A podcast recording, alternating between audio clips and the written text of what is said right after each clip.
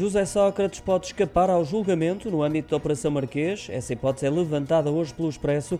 Diz o jornal que o antigo primeiro-ministro português não será julgado no processo em falta, no qual foi pronunciado por três crimes de falsificação e outros tantos de branqueamento de capitais. Isto porque os tribunais têm entendido que o crime de branqueamento não pode ser punido com uma pena superior ao crime que lhe é precedente.